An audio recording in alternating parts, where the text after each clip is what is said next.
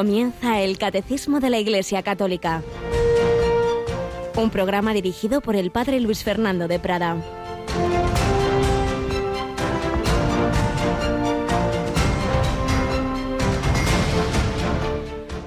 Si vosotros, que sois malos, sabéis dar cosas buenas a vuestros hijos, ¿cuánto más el Padre del Cielo dará el Espíritu Santo a los que le piden? Alabado sean Jesús, María y José, muy buenos días y feliz día de Nuestra Señora de las Victorias. Se llama así al principio esta fiesta, porque hace 450 años exactamente, aquella jornada la más gloriosa que vieron los siglos, que diría uno de los que estaba allí batallando y que perdió el uso de un brazo, ni más ni menos que Miguel de Cervantes. Sí, hace 450 años fue esa batalla de Lepanto, muy difícil, Europa hubiera podido quedar bajo el dominio otomano y el Papa San Pío V atribuyó al rezo del Santo Rosario esa victoria. Y después pues ya se cambió el nombre a la fiesta de Nuestra Señora del Rosario, 7 de octubre. Y si el Evangelio de hoy, en la lectura continua de San Lucas, nos dice esto Jesús, si vosotros siendo malos dais cosas buenas a vuestros hijos, ¿cuánto más el Padre del Cielo dará? ¿Dará qué? El Espíritu Santo a los que le piden. Podemos pedir tal cosa, tal otra, tal. Bueno, si eso contribuye, es bueno para que yo me acerque a Dios, se me podrá conceder. Si no, lo realmente importante, lo único que hace falta seguro y para la eternidad, es que recibamos a la comunicación de la vida divina, al Espíritu Santo. Por eso, ay no, el Señor no me ha concedido lo que te pedía, lo que le pedía, sí, sí, te ha concedido que te has acercado más a Él, que es lo que cuenta. Te ha dado el Espíritu Santo. Y aquel detalle concreto que tú pedías, pues en este caso no sería bueno para que te acercaras a Dios. Si vosotros sabéis dar cosas buenas a vuestros hijos, cuánto más el Padre del Cielo dará el Espíritu Santo a los que le piden, y cuánto más la Madre del Cielo intercederá, como intercedió en Cana, para que Jesús y el Padre nos den lo que más nos conviene. Por eso Hoy renovamos ese, ese deseo de rezar bien el rosario que han explicado los papas, Pablo VI, San Pablo VI, San Juan Pablo II, han explicado que en realidad es una oración cristológica, porque es contemplar el rostro de Cristo, los misterios de la vida de Cristo con los ojos de María. Es cristológica y mariana, pero es esencialmente cristológica, porque es contemplar, y eso se nos olvida. Nos quedamos en la parte de oración vocal, olvidando que, la clave está en la síntesis de ser oración contemplativa de esos mismos misterios que estamos aquí explicando, que celebra la liturgia, pero en el rosario en modo de oración personal o comunitaria, pero no litúrgica, contemplando esos misterios. Una oración que, como decíamos ayer, en otro año, pues estuvimos estudiando a fondo su historia, su teología, todo ello lo recogimos en una página web, el santorosario.es, y en un CD que muchísimas personas habéis solicitado. Y en esa historia del Santo Rosario ha habido una persona, bueno, ha habido muchos, muchas fases, no sé, a veces pensamos, la Virgen se lo dio a Santo Domingo tal cual que va, es todo un proceso histórico muy complejo que allí explicó un servidor. Y una de las personas que intervino en ese proceso, pues que tuvo alguna iniciativa, fue una mujer que dentro de unos meses será beatificada. Tenemos aquí un día más a Yolanda Gómez. Buenos días, Yoli. Muy buenos días, padre. Bueno, ya sabes de qué mujer hablamos, ¿verdad? Sí, de Pauline Jaricot. Pauline Jaricot, que nuestro querido amigo, el padre José María Calderón y su equipo de obras misionales pontificias le han dedicado todo el año pasado, semana tras semana, en esos programas que tenemos a las 6 de la mañana, ¿verdad?, de vidas de santos o que están en camino de santidad, pues le dedicaron todo un programa durante un año, como digo, a esta mujer y ahora se anuncia que en unos meses será beatificada. Bueno, pues hoy, día de la Virgen del Rosario, os recordamos ese CD del Rosario, recordamos también, ayer lo hacíamos, esa, eh, ese programa que, que terminó por fallecimiento de su director, del padre Mateo sobre la Mariología. Ahí tienes a tu madre, pero hoy lanzamos un nuevo CD. Si te parece, escuchamos la cuña que ha preparado nuestra compañera Rocío.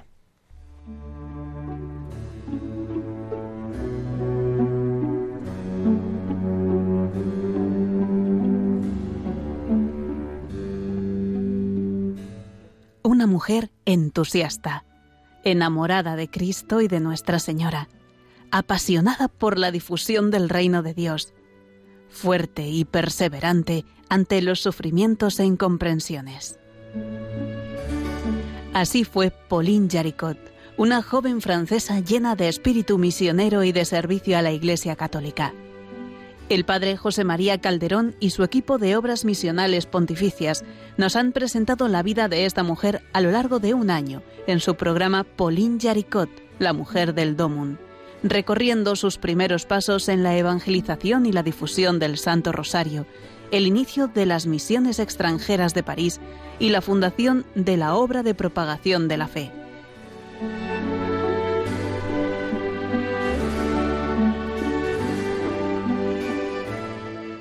Cuando ella se convierte a Jesucristo de verdad y empieza, siempre se apoya primero en las obreras.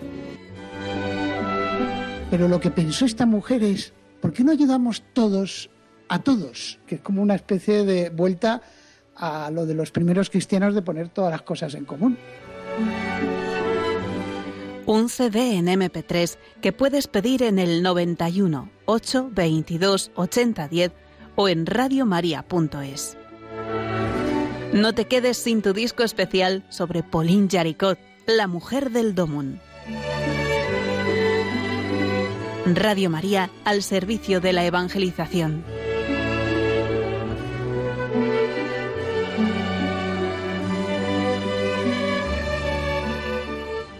Pues sí, en este mes de octubre, mes del Rosario y mes misionero, mes del Domun, la mujer del Domun. En ella, si escucháis el programa, sabréis por qué la fiesta o la jornada del Domun pues tiene su origen en esta mujer, como algunas formas comunitarias de rezar el rosario, el rosario viviente, etcétera. Bueno, pues un nuevo disco que hemos preparado para que a partir de las 9 de la mañana podáis solicitarlo en el 91 822 8010 o a través de nuestra página web www.radiomaria.es. Y ya digo que también os aconsejo, si no lo tenéis, el CD del Rosario para conocer bien su historia, su teología, cómo rezarlo mejor, donde vienen también varias, varios rezos del Santo Rosario, ya con las nuevas letanías. Y, y, rezarlo bien, rezarlo bien en este mes de octubre, hoy, fiesta de Nuestra Señora del Rosario. Pero además, Yolanda, hoy tenemos uno de esos rosarios también mundiales que Pauline Jaricot hubiera estado encantada de saber que no solo lo que las personas que ya juntaba a rezar el rosario, sino a través de Radio María, pues podemos juntarnos esta tarde millones de personas. Eso es, será a las 4 de la tarde, las 3 en Canarias, cuando toda la familia mundial de Radio María se va a unir para rezar el rosario y va a estar dirigido desde Pompeya. Ahí el santuario precisamente del Santo Rosario, uno de los ultimísimos viajes que hizo Juan Pablo II, ya muy, muy enfermo, muy cerca de la muerte, pues fue precisamente ahí, en estas fechas a rezar el Santo Rosario unos meses antes de morir en ese santuario. Pues a las 4 de la tarde, las 3 en Canarias, nos conectamos. Finalmente, recordamos que siguen apareciendo nuevos programas en esta temporada. Esta madrugada comenzó la Biblia en partitura a las 12 de la noche con el padre José Luis Simón. Nos hablaba de pasajes bíblicos que han sido llevados a la música clásica. A las 6 de la mañana ha comenzado Maite Bernat a leernos despacito a esa maravilla del libro que es el Kempis, la imitación de Cristo. Y luego tened en cuenta que el programa La Sal de la Tierra, que se emitía los lunes, hemos tenido que cambiarlo de día y se va a emitir hoy, jueves, a las doce y media. Y repito, luego a las cuatro, ese Santo Rosario. Pues vamos adelante a conocer a otra mujer que también rezaba el rosario, que también quería mucho a la Santísima Virgen Santa Margarita María de Alacoque.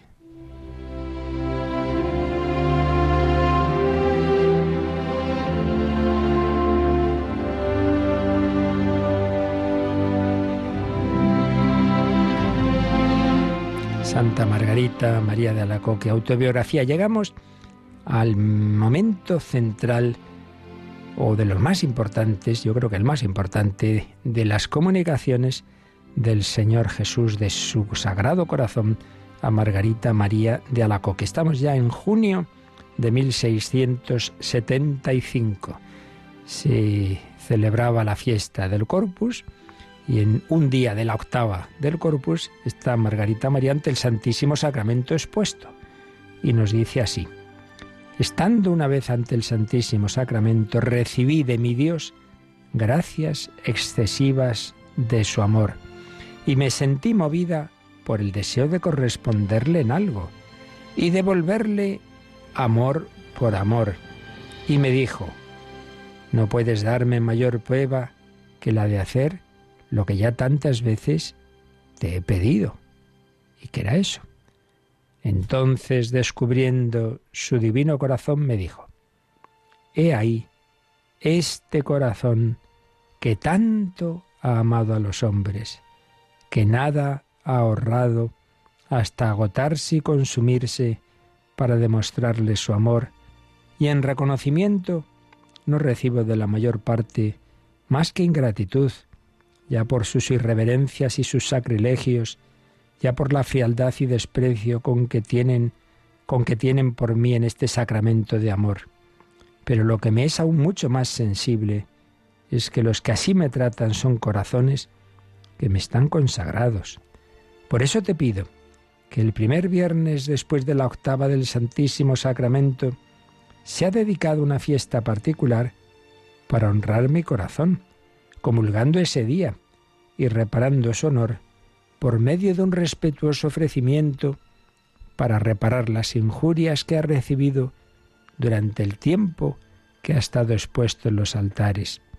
Te prometo también que mi corazón se dilatará para derramar con abundancia las influencias de su divino amor sobre los que le rindan este honor y los que procuren que le sea tributado. Pues unas palabras preciosas que la Iglesia discernió, que acogió, que los papas han repetido y que, bueno, obviamente las revelaciones privadas no añaden algo que no esté en la revelación pública, pero ayudan a entenderla mejor, a profundizarla. ¿Y cuál es la clave de estas palabras? Bueno, pues ese amor loco, ese amor apasionado del Dios hecho hombre que nos ama con corazón humano. Y el matiz principal, digamos, que quizá no estaba tan presente en la espiritualidad, estaba, de alguna manera siempre está, ya digo, nunca hay nada radicalmente nuevo, pero eh, es verdad que no estaba tan, tan presente este aspecto de que el Señor ama y desea ser amado y le duele la falta de correspondencia, no porque Él necesite, no es como nosotros cuando nos ponemos ahí quejumbrosos, ay, qué pobrecito de mí, que nadie me quiere, no es eso, no es eso, sino que Él sabe que nuestra felicidad está en amarle y le duele, le duele que no lo hagamos, le duele nuestro desagradecimiento, le duele que nos hagamos daño a nosotros mismos Sí, un amor incomprensible porque Dios podría, eh, no tendría por qué habernos creado y mucho menos que habernos amado de esta forma. Pero una vez que nos ama con ese tipo de amor que no es la mera bondad, yo veo a una persona pobre y bueno, le doy una limosna, pero no, no es que yo tenga una relación de amistad íntima, no, es distinto. Pero en cambio, unos esposos, unos novios, padres e hijos, amigos íntimos, lo que le pasa al otro me afecta a mí. Y si esa persona me rechaza, este que se iba a casar y de repente la otra persona le dice que no, evidentemente le duele. Pues una vez que Dios se ha enamorado, por así decir, ha querido amarnos no solo con bondad, sino con amor de amistad, no le es indiferente nuestra respuesta. La respuesta positiva le alegra.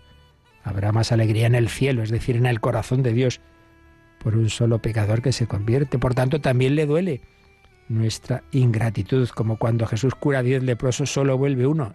Y Jesús dice, ¿dónde están los otros nueve? Le duele. Mira este corazón que tanto te ha amado a ti, que no ha dejado de hacer nada hasta, hasta la última gota de sangre, a cambio no recibe más que ingratitud, sacrilegios en tantas ocasiones y en, muchas más, en nuestro caso, frialdad, desprecio, no piso la iglesia en, en días, no entro a visitar a Jesús, comulgo ahí fríamente, salgo corriendo después de misa, y le duele especialmente que incluso corazones consagrados, es decir, sacerdotes, religiosos, que, que tratamos de mala manera a Jesús en la Eucaristía. Y le pidió una fiesta en el primer viernes después de la octava del Corpus, pues claro, el Corpus era y sigue siendo, aunque en muchas naciones ha habido que trasladarlo el domingo, era un jueves, y entonces a los ocho días, viernes de la semana siguiente, es la fiesta, hoy día solemnidad del Sagrado Corazón. Pues sí, la Iglesia discernió y acogió esta petición del Señor e instituyó esa fiesta como síntesis de ese amor loco, de ese amor de la Trinidad que se ha hecho carne en el Hijo de Dios, que se ha hecho hombre, que nos ha amado con corazón humano, un corazón que fue traspasado por la lanza en la cruz, pero que ahora resucitado y vivo, como decía Pío XII en Auritis ya no dejará nunca de latir, eternamente latiendo de amor por ti y por mí. Un corazón que late, que especialmente se nos comunica en la Sagrada Liturgia, cada día mm, esos latidos nos dicen te quiero. Le damos gracias al Señor, le pedimos no ser de esos ingratos, sino agradecidos, valoremos ese amor del Señor, esos regalos, sobre todo de la Eucaristía, y aprovechemos ese gran don en la adoración, en la Santa Misa, en la Sagrada Comunión.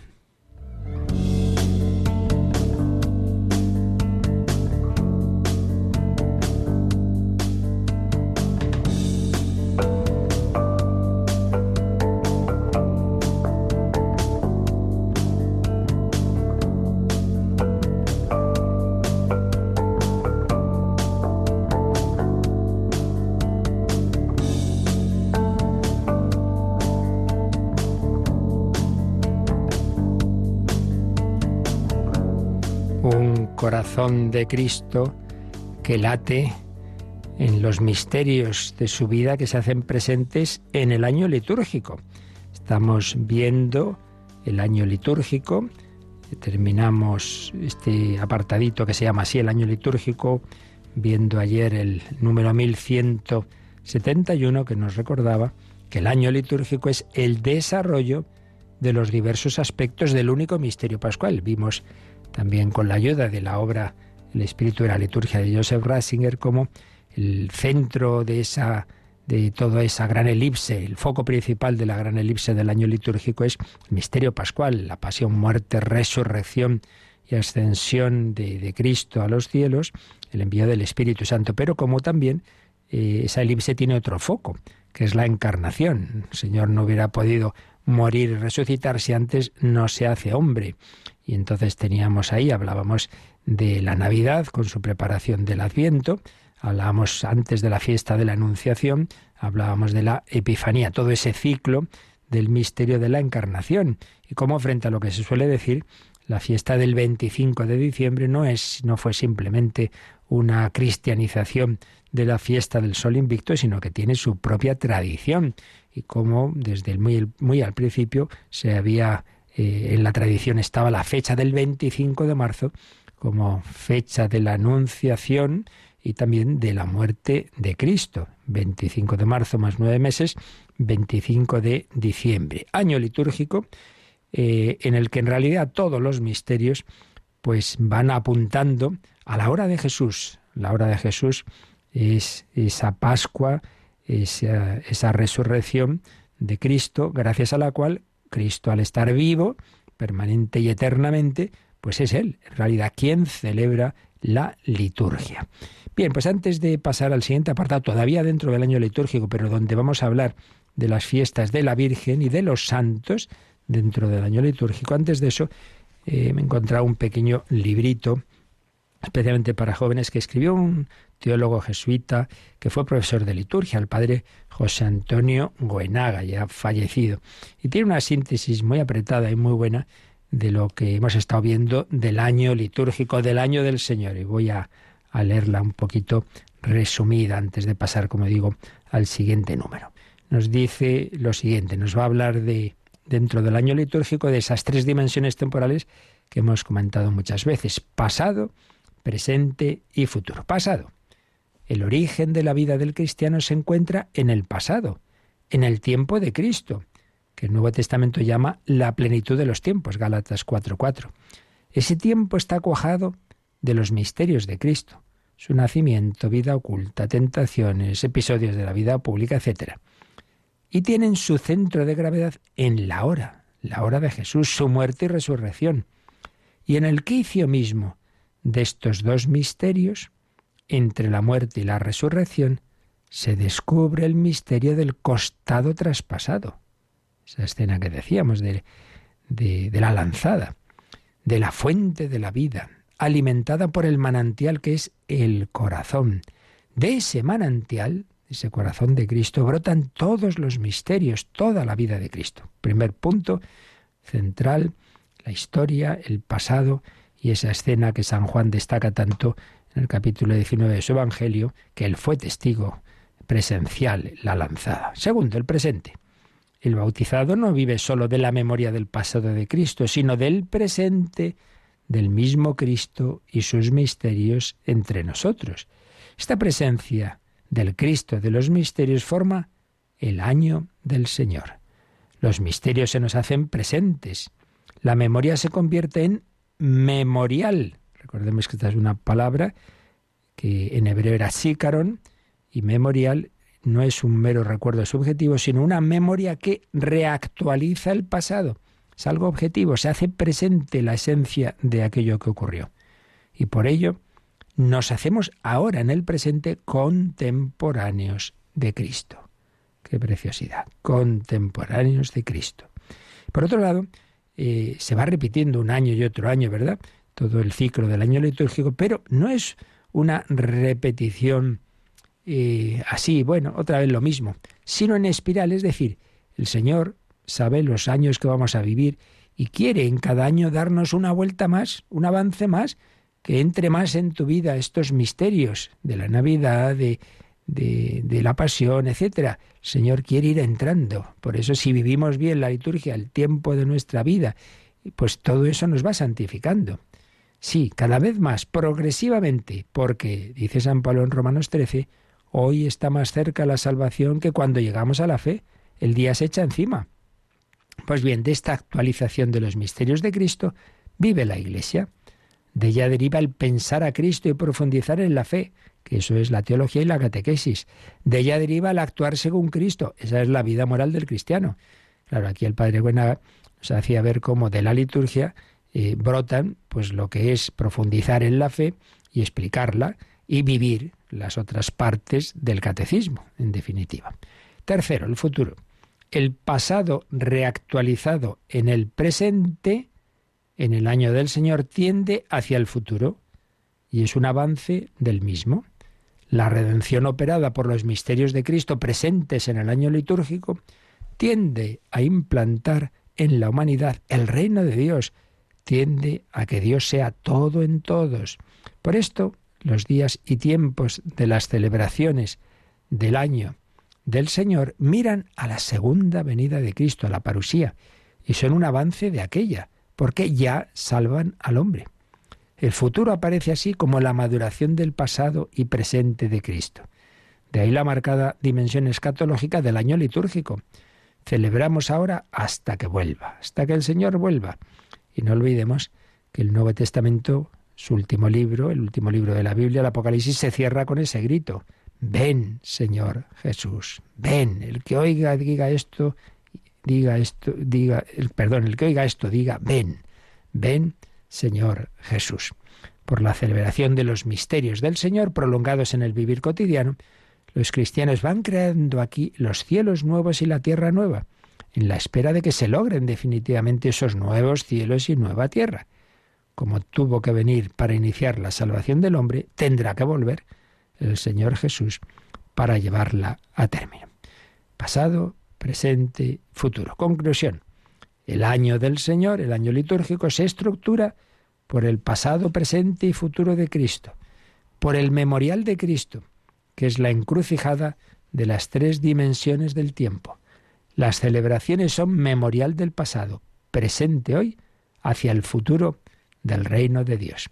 Y de la vivencia de este año litúrgico deriva, si lo vivimos bien, el vivir cristiano. Este arranca de los misterios de Cristo. Por eso la Iglesia vive de la memoria de Cristo, que es memorial. Este es su centro. Hacia él gravita su corazón.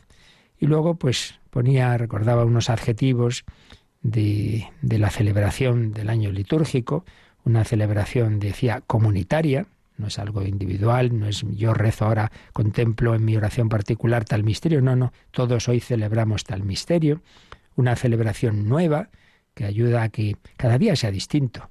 El hombre sin una visión de fe, bueno, un día más, un día más, no, no, no es un día más. Hoy es viernes, hoy pienso en la pasión de Cristo, hoy se celebra esto, es sábado, hoy estoy con María Domingo, el día de la resurrección, Navidad, eh, Cuaresma, no, todo es nuevo. Celebración gratuita, porque las fiestas nos traen la gracia de Cristo, la gracia, el regalo que me da el Señor para vivir hoy mejor. Es una celebración profunda porque estamos ahí, se nos está comunicando esos misterios del Señor. Luego, eso sí, cada persona los va a recoger, los va a coger a distintos niveles, lo de la semilla de la parábola del sembrador, y a veces esas fiestas se quedan, bueno, estaba en misa y ¿qué, tal, ¿qué han dicho? Ahí no me he enterado, estaba eh, en Babia, bueno, y en cambio otros pueden vivirlo muy profundamente, bueno, el Señor va dando a cada uno sus semillas, comunitaria, nueva, gratuita, profunda, necesaria, necesitamos, necesitamos de la liturgia, necesitamos de esos misterios de la vida de Cristo que se me comunican. Decisiva, decía Pío XI, que están muy bien, los documentos que hace la Iglesia, los papas, el magisterio, dice, sí, sí, está muy bien. Pero es mucho más eficaz la celebración anual de los misterios del año litúrgico, mucho más que los más solemnes documentos, porque la mayor parte de las veces, así lo reconocía humildemente el Papa, los documentos caen en manos de pocas personas pero en cambio la celebración anual de los misterios llega y enseña a todos los fieles. Pues es verdad, mucho más, mucho más eficaz y mucho más eh, acogido por, por, por los fieles aunque por desgracia cada vez menos practicantes, pero aún así siempre es mucho más eficaz pues esa transmisión de la fe que se realiza a través de la liturgia que no documentos muy buenos, pero que no lee casi nadie, ¿verdad? Que muchas veces encima nos quedamos con titulares que hemos oído sin realmente enterarnos de lo que nos han dicho el Papa, los obispos, etcétera. Bueno, pues con esto terminamos el comentario a este primer apartadito sobre el año litúrgico que viene del 1168 al 1171. Pero todavía dentro del año litúrgico viene un segundo apartado que son solo dos números que se titula El Santoral en el año litúrgico. Eh, em, y, empieza en el 1172. Pero antes de que nos lo lea Yolanda, voy a recoger de nuevo lo que decía, escribía Joseph Rasinger, que estuvimos viendo ayer, cómo él comentaba esos ciclos de Pascua y de Navidad, y después de eso añadía lo siguiente. Las grandes fiestas que configuran el año de la fe son fiestas de Cristo, y precisamente por ello apuntan al único Dios, que se había manifestado a Moisés en la zarza ardiente, y que había elegido a Israel para que afirmara la confesión de su unicidad, el único Dios. Esto ha llevado después a que como imagen de Cristo junto al sol se encuentre la luna, que no brilla con luz propia, sino que recibe del sol toda su luminosidad lo cual recuerda que nosotros los hombres también necesitamos una y otra vez esas pequeñas lámparas cuya luz prestada pueda ayudarnos a reconocer y amar la luz creadora, al Dios uno y trino. Por eso, desde los primeros tiempos del cristianismo, las fiestas de los santos pasaron a formar parte del año cristiano. Por supuesto, de una manera muy especial la Virgen María, cuya figura está tan estrechamente unida al misterio de Cristo que la formación del ciclo navideño introdujo necesariamente una nota mariana en el año litúrgico. La dimensión mariana de las fiestas cristológicas es algo patente. Y posteriormente se añadió la memoria de los apóstoles, de los mártires y finalmente de todos los santos de todos los tiempos. Se podría decir que los santos constituyen en cierto modo los nuevos signos zodiacales cristianos. Aquí sí que no con superstición, sino al revés, desde nuestra fe, los verdaderos signos zodiacales cristianos en los cuales se refleja la bondad de Dios son los santos. Su luz, que procede de Dios, nos ayuda a reconocer mejor la riqueza interior de la gran luz de Dios, que por nosotros mismos no podríamos percibir en el esplendor de su purísima gloria. Pues una preciosa introducción a lo que ahora vamos a ver. Es decir, no es que haya un ciclo litúrgico de Cristo, el sol, que es Cristo, Él es el centro, entonces, bueno, pues fiestas de Cristo. Luego, por otro lado, hay otro ciclo que se refiere a la Virgen María. Luego hay otro que se refiere a los santos. No, no, no, no. En realidad, solo hay un ciclo, es el de Cristo. Pero Cristo, su luz, se refleja en los santos, en las personas humanas. No es que yo celebre al santo como tal, porque este era muy bueno, muy simpático y muy fuerte y muy no sé qué, sino que lo que yo celebro es la fuerza, la gracia de Cristo que transformó esta vida cómo ese misterio pascual de Cristo, esa comunicación del Espíritu Santo, no es una cosa abstracta y teórica, que no, que no, que ha cambiado a millones de personas en la historia. Entonces, no es que un día celebro a Cristo y otro día celebro a San Cucufate. No, no, celebro a Cristo que ha transformado la vida de San Cucufate, de Santa Teresa, de San Ignacio, de Pier Giorgio Frassati. Eso es lo que celebro, a Cristo siempre, pero a Cristo en sus obras y por supuesto en la obra de las obras que es la Inmaculada Virgen María, la llena de gracia. Proclama mi alma la grandeza del Señor. Entonces celebro el sol, pero el sol ilumina y da luz no propia, sino luz recibida a la luna y a las estrellas. La luna, la Virgen María, las estrellas, los santos. Esa es la imagen preciosa que nos introduce en este apartado. En el año litúrgico están también esas fiestas de María y de los santos, pero no como algo separado, sino como reflejo de la luz de Dios. Todos estamos llamados a reflejarla, todos llamados también a ser testigos. Precisamente la misa de la luz, la misa de la luz que se cantó en la última visita de San Juan Pablo II a España, pues nos hablaba de ello. Seréis mis testigos.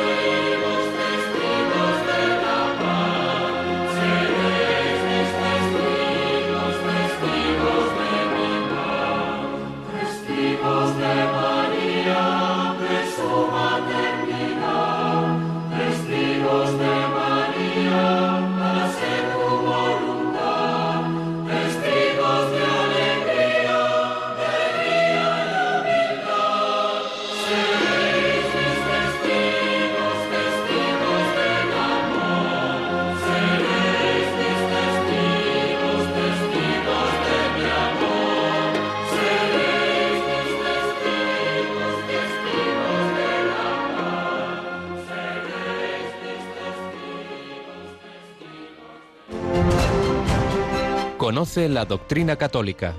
Escucha el catecismo de 8 a 9 de la mañana, de 7 a 8 en Canarias. Y los sábados a la misma hora profundizamos en los temas tratados en el programa En torno al catecismo. Luz del sol, luz de la luna, luz de las estrellas, los santos, son muchísimos. Realmente cuando celebramos en un determinado día un santo, bueno, es uno, porque la liturgia romana, pues bueno, escoge algunos por una serie de, razones de históricas, de, importancia, de bueno, distintos criterios por los que, pero es que son muchísimos más. De hecho, eh, Yolanda bien sabe por las mañanas cuando nos lees santos que se recuerdan en un día. Bueno, Yolanda, ¿cuántos lees más o menos cada día? Un montón, ¿verdad? Pues sí, por lo menos una media de 10 santos. Unos 10, ¿verdad? Sí, sí. Y, podríamos añadir muchos más, porque además cada, como desde el pontificado Juan Pablo II se incrementó en 500.000 por mil el, número de beatificaciones y canonizaciones, pues es que, claro, no, no paramos. Y, por eso muchas veces ocurre que no aparecen en los libros litúrgicos santos que se han canonizado recientemente porque es que no, no, no damos abasto. Pues es una maravilla, porque, porque sí, vemos las cosas malas, eso es lo que tantos medios siempre nos cuentan, pero, pero es tanta la santidad que el Espíritu Santo ha, ido realizando a lo largo de la historia de la Iglesia, que es que ni nosotros, ni nosotros conocemos nuestros muchos héroes, que pueblo no, no destaca sus héroes, pues son muchísimos, que ni, es que ni, ni el nombre, muchas veces cuando oigo los nombres que lee Yolanda, uy, nombres más raros, es que ni idea, son muchos. Entonces, hay un calendario según cada liturgia, ¿verdad? La, más extendida, la que usamos nosotros, la liturgia romana, escoge unos poquitos, pero son muchísimos más. Y luego están los calendarios particulares, es decir, lo que todos más o menos celebramos es lo que ya digo está en el misal romano. Pero después que la orden de los carmelitas pues tiene días especiales en que celebran, pues claro, santos de su orden. La orden de los jesuitas pues tienen días especiales en que... Bien, entonces hay calendarios particulares, calendarios particulares de las diócesis. En, en, general no se celebra tal santo, pero en esa diócesis, ¿cómo no vamos a celebrar a este obispo que hubo aquí, que tenemos aquí sus reliquias, eh, su, su sepulcro, etcétera, etcétera? En fin, que son muchos, muchos los santos. Y entonces, cuando tienen una especial importancia, pues tienen oraciones propias en la liturgia de la Santa Misa, en la liturgia de las horas, oraciones compuestas especialmente recogiendo rasgos de su vida. Pero en otros muchos casos, como no ya digo, es que son tantísimos, existe lo que se llaman los comunes, es decir, unos formularios que mm, van agrupando las categorías de santos en según determinados eh, eh, líneas de su vida que ahora mismo recuerdo. Entonces, bueno, si no tenemos un formulario propio, bueno, pues voy a coger las oraciones del común de y aquí es donde digo, las, la, liturgia jerarquiza así las diversas categorías de santos. Por supuesto, en primer lugar y en otro lugar aparte, la Santísima Virgen María. Pero después, ¿quién viene después? Pues claro, los santos más importantes para la Iglesia después de la Virgen, los apóstoles, obviamente, los, los apóstoles. Después, los mártires que en primer lugar fueron los primeros que se veneraron en la historia, pero es que además Claro, es que no hay imitación mayor de Cristo, porque a fin de cuentas la santidad es eso, reflejar a Cristo. No hay imitación mayor que la de dar la vida, dar la sangre, los mártires. Y luego ya se, habló de los confesores. Los confesores, cuando decimos confesores, algunos se debe pensar que son los sacerdotes que estamos confesando. No, confesores son aquellos que en unas circunstancias difíciles y en una persecución eh, fueron conminados a dejar de la fe y no lo hicieron, incluso fueron torturados. No llegaron a morir, por eso no son mártires, pero mantuvieron la fe. Y enseguida, pues ya esto se extiende a, los santos pastores, es decir, obispos eh, o papas, doctores de la Iglesia, que además de pastores o, o, sin serlo necesariamente, porque ahí también hay, hay personas como, religiosas como Santa Teresa, Santa Teresita, etcétera, pero que el Señor ha iluminado especialmente su doctrina. Doctores de la Iglesia, vírgenes, se han santificado en, la virginidad, santos varones que no han sido eh, sacerdotes, sino que han sido, pues, eso, simplemente una santidad en su vida sea religiosos o laical, santos varones, santas mujeres, religiosos, los que se han dedicado a una actividad caritativa, educadores, etc. Hay diversas categorías que nos ofrece la liturgia, diversos formularios sobre ellos. Bueno, pero vamos a empezar obviamente, con la reina de todos los santos, que es la Santísima Virgen María. Ya solo nos da tiempo un poquito, pero por lo menos vamos ya a leer el primer número de este apartadito, que es el dedicado a la celebración de la Virgen en la liturgia. Es el número 1172. En la celebración de este ciclo anual de los misterios de Cristo, la Santa Iglesia venera con especial amor a la bienaventurada Madre de Dios, la Virgen María, unida con un vínculo indisoluble a la obra salvadora de su Hijo. En ella mira y exalta el fruto más excelente de la redención y contempla con gozo, como en una imagen purísima, aquello que ella misma, toda entera, desea y espera ser. Bien, pues todo este párrafo que nos ha leído Yolanda, todo este número 1172 está tomado, como en tantas otras ocasiones, de la Constitución sobre la liturgia del Vaticano II, la Sacrosantum Concilium. Y bueno, pues en pocas frases ha hecho una síntesis preciosa de lo que significa celebrar a la Santísima Virgen. Fijémonos bien, en la celebración de este círculo anual de los misterios de Cristo, lo que os decía antes, no es que haya por un lado un año litúrgico de Cristo y luego otro de la Virgen, no, no. En esa celebración de los misterios de Cristo, que es lo que siempre celebramos, en ese, en ese contexto, la Santa Iglesia venera con especial amor a la bienaventurada Madre de Dios, la Virgen María, unida con un vínculo indisoluble a la obra salvadora de su Hijo. Claro, es que María todo su sentido viene de Cristo. O sea, no, es que, no sé, Dios haya querido que tuviéramos junto a un modelo de un hombre un modelo de mujer, entonces dos modelos. No es eso, es que el Hijo de Dios ha hecho hombre por María, con María, en María, y no solo la encarnación, sino que ha, querido que estuviera presente en toda su obra, desde el principio hasta el final. No solo el sí, decisivo, libre, movido por la gracia, pero libre, de María en la Anunciación, sino, bueno, pues ese estar con el Señor, eh, no solo en la infancia, no solo ese embarazo, no solo ese dar a luz virginalmente en Belén, no solo toda esa infancia, pues que si Egipto, que si volver a Nazaret, no solo esa vida oculta, no, no, luego queda así en un lugar así como más discreto, que parece como que el Señor le dice, bueno, ahora, ahora, ahora estamos como separados, pero siempre aparece. Y el primer milagro, la primera manifestación del Señor, gracias a María, las bodas de Cana. Y sobre todo, pues cuando llega la hora de Jesús, ese misterio pascual que tantas veces hemos recordado, ahí está María, al pie de la cruz. Y ahí recibe esa palabra, ahí tienes a tu hijo. Y a Juan, ahí tienes a tu madre. Pero es que cuando llega la comunicación de los frutos de la redención, que es Pentecostés, ahí está María, con los discípulos, claro. Y ahora en el cielo, ahí está María asunta a los cielos en cuerpo y alma, intercediendo. Entonces, no es que sea, ya digo, como la Virgen por un lado, como independiente, no, no, no. Es que María todo su sentido viene de Cristo, porque es la principal colaboradora de Cristo. Todos estamos llamados a colaborar, a extender el reino, pero cada uno en una pequeña parcela. A ti se te ha encomendado, pues estas personas que tienes junto a ti, rezar por esto, lo otro. A María se le han encomendado todos, todos todos sus hijos. Es por eso medianera universal de todas las gracias. Entonces, si eso es así, pues lo que creemos, que ya lo vimos esto en su día, claro, cuando vimos la primera parte del catecismo, en dos lugares, en relación con Cristo y en relación con la Iglesia, estuvimos viendo las verdades sobre la Virgen, la Mariología. Pues digo, si eso es así, en la fe, pues también debe ser así en la liturgia, porque la liturgia lleva al culto, lleva a la oración lo que creemos. No lo olvidemos una y otra vez lo mismo. Toda la vida cristiana tiene esas cuatro patas.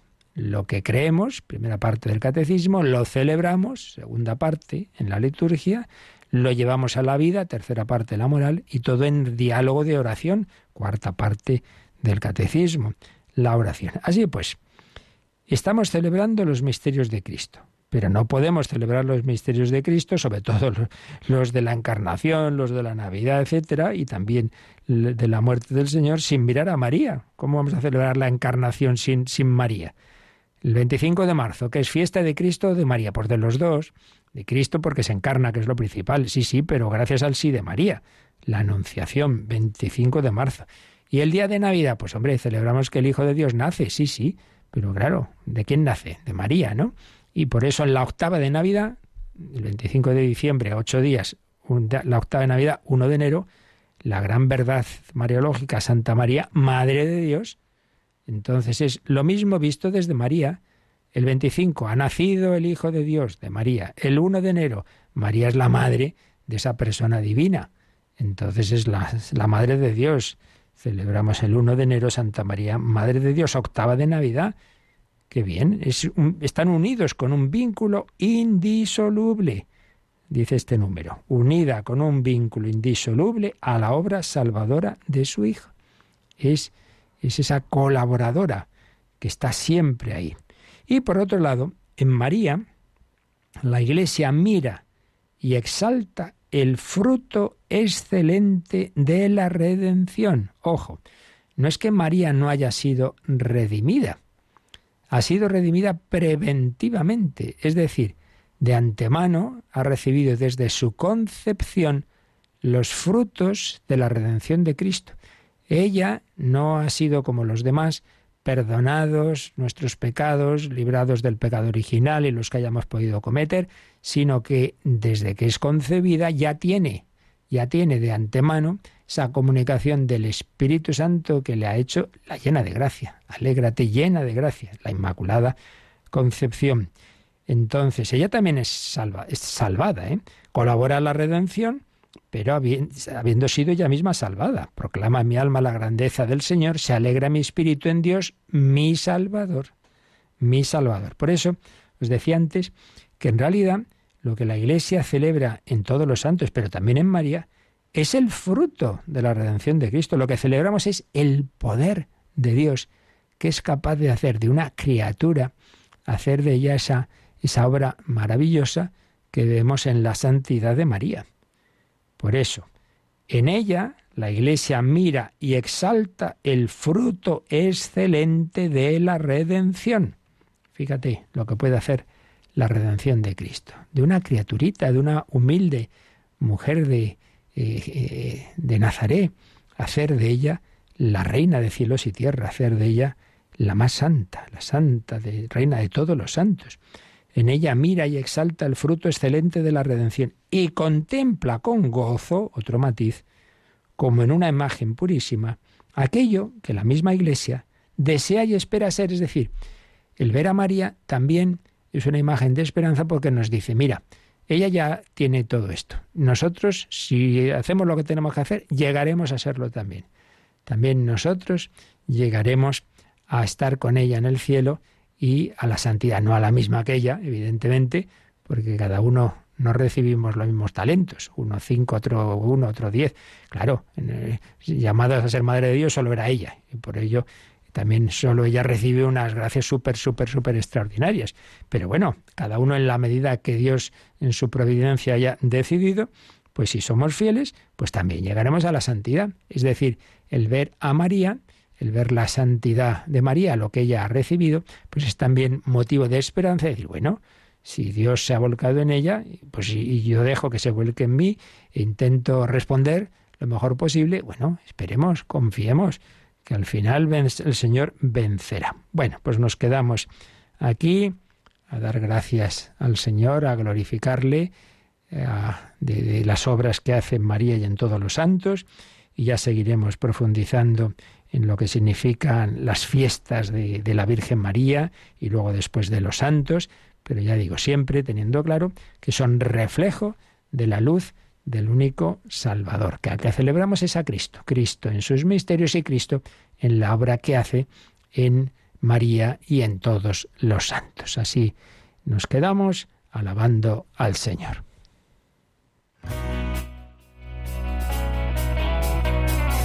Participa en el programa con tus preguntas y dudas. Llama al 91005 9419 91005 9419. Puedes escribir un mail a catecismo arroba radiomaria.es o escribirnos un mensaje al teléfono de WhatsApp 668 594 383 668 594 383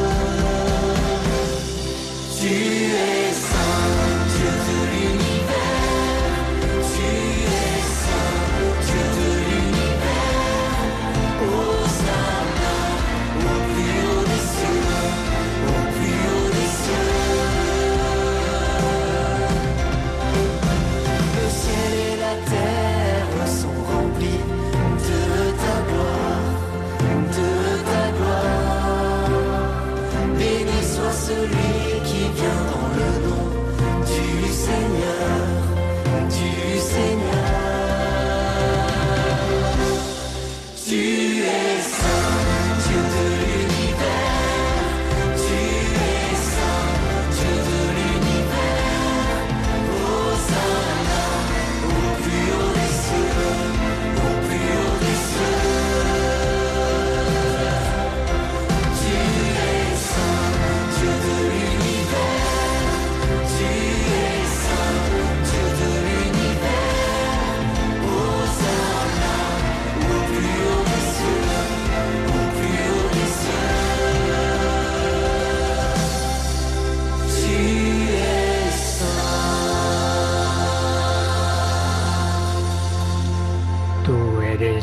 Santo y la santidad del Señor se refleja en María y en todos los santos. Bueno, pues antes de terminar, Yolanda, vamos a recordar que hoy lanzamos ese nuevo CD precisamente con la vida de una mujer sencilla, obrera, francesa, que se entregó al Señor, que promovió las misiones, el Domun tiene el origen en ella, y también el rosario lo promovió mucho, hacía grupos de personas que rezaban en distintos lugares como una especie de rosario viviente. Ya desde ahora podéis, si queréis, llamar a pedir ese CD, pero también recordamos que tenemos ese otro disco, hoy día de la Virgen del Rosario. No os quedéis nadie sin ese disco que realmente fue una recopilación de mucho trabajo para conocer bien la historia y la teología y espiritualidad del rosario y donde vienen pues varios rosarios rezados. Si te parece ahora al acabar después de la bendición ponemos también la cuña de, de ese disco para que lo conozcáis y podáis también solicitarlo. Pues nada, que celebréis este día de la Virgen del Rosario y recordemos, Yolanda, que hoy con otro rosario muy especial, ¿verdad? Ese rosario que vamos a rezar toda la familia mundial de Radio María a las 4 de la tarde, las 3 en Canarias y lo haremos desde Pompeya.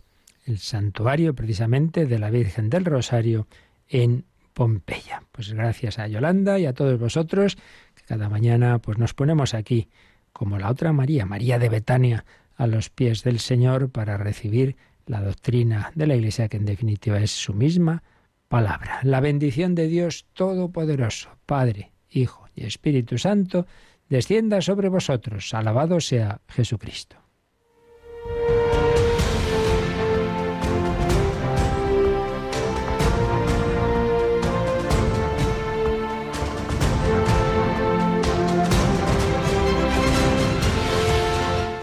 Han escuchado en Radio María el Catecismo de la Iglesia Católica. Un programa dirigido por el Padre Luis Fernando de Prada.